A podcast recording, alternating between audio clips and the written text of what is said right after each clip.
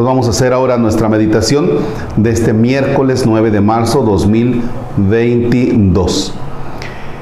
Si usted gusta, busque el Evangelio de nuestro Señor Jesucristo que escribe San Lucas, el capítulo 11, versículos del 29 al 32. En el nombre del Padre y del Hijo y del Espíritu Santo. La multitud se apiñaba alrededor de Jesús y éste comenzó a decirles, la gente de este tiempo es una gente perversa. Pide una señal, pero no se le dará más señal que la de Jonás. Pues así como Jonás fue una señal para los habitantes de Nínive, lo mismo será el Hijo del Hombre para la gente de este tiempo. Cuando sean juzgados los hombres de este tiempo, la reina del sur se levantará el día del juicio para condenarlos porque ella vino desde los últimos rincones de la tierra para escuchar la sabiduría de Salomón, y aquí hay uno que es más que Salomón. Cuando sea juzgada la gente de este tiempo, los hombres de Nínive se levantarán el día del juicio para condenarla, porque ellos se convirtieron con la predicación de Jonás, y aquí hay uno que es más que Jonás. Palabra del Señor. Gloria a ti, Señor Jesús. Dice Jesús acerca de las personas de su tiempo. estas personas es una generación perversa, dice. Porque a Jesús le piden una señal, le piden ratificar que Él es el Mesías y quieren que lo haga mediante señales, ¿no?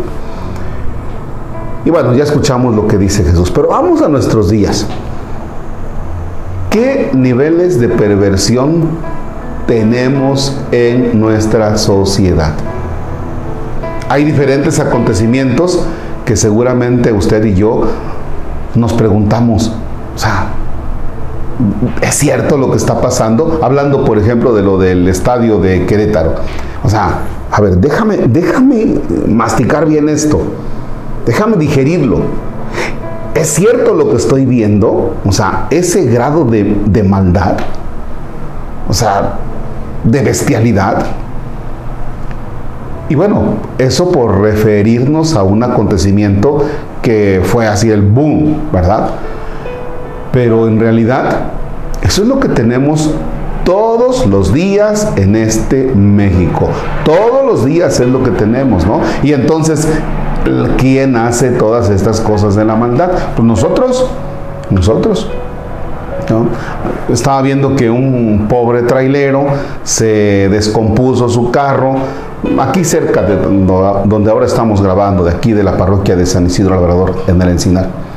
Bueno, pues se descompuso el carro, o sea, no se volteó, no estorbaba. Bueno, ya le querían bajar los tabiques o el bloque que llevaba, ¿no? Entonces, eh, bueno, otro caso, hace unos días una persona pierde un teléfono, ¿no?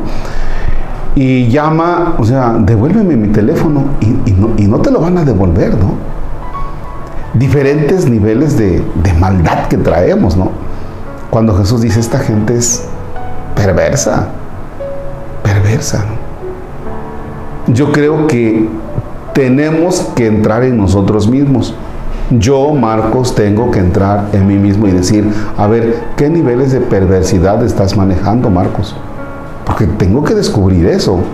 ¿Para qué? Para tomar conciencia y decir, no puedo seguir así. De esto se trata este tiempo de cuaresma, ¿no? Imagínense que todos nos propusiéramos en este México, a ver, tú como taxista, ¿qué grado de perversidad traes? Tú como policía, tú como agente de tránsito, tú como, no sé, vaya, como trabajador, como obrero, como campesino, como albañil, qué niveles de perversidad traes, o sea, a dónde has llegado, cuáles son las cosas que has hecho que tú dices, caramba, me desconozco, ¿ya? De eso se trata el tiempo de cuaresma. Ojalá que cuando lleguemos a confesarnos, no nos confesemos de que, como nos decían nuestra, nuestras mamás, tienes que ir a decirle al Padre que eres rezongón, que no obedeces a tus tíos, eh, que juraste el nombre de Dios en vano y que no fuiste a misa. Porque eso es lo que nos acostumbramos a, a confesar, pero no nos confesamos de, ¿sabe qué, Padre? Yo soy perverso porque he tenido este tipo de actitudes. Yo me descubro perverso en esto, en esto, en esto. Ojalá que nuestra confesión sea realmente más no solo por encimita. Padre nuestro, que estás en el cielo, santificado sea tu nombre, venga a nosotros tu reino. Hágase tu voluntad en la tierra como en el cielo.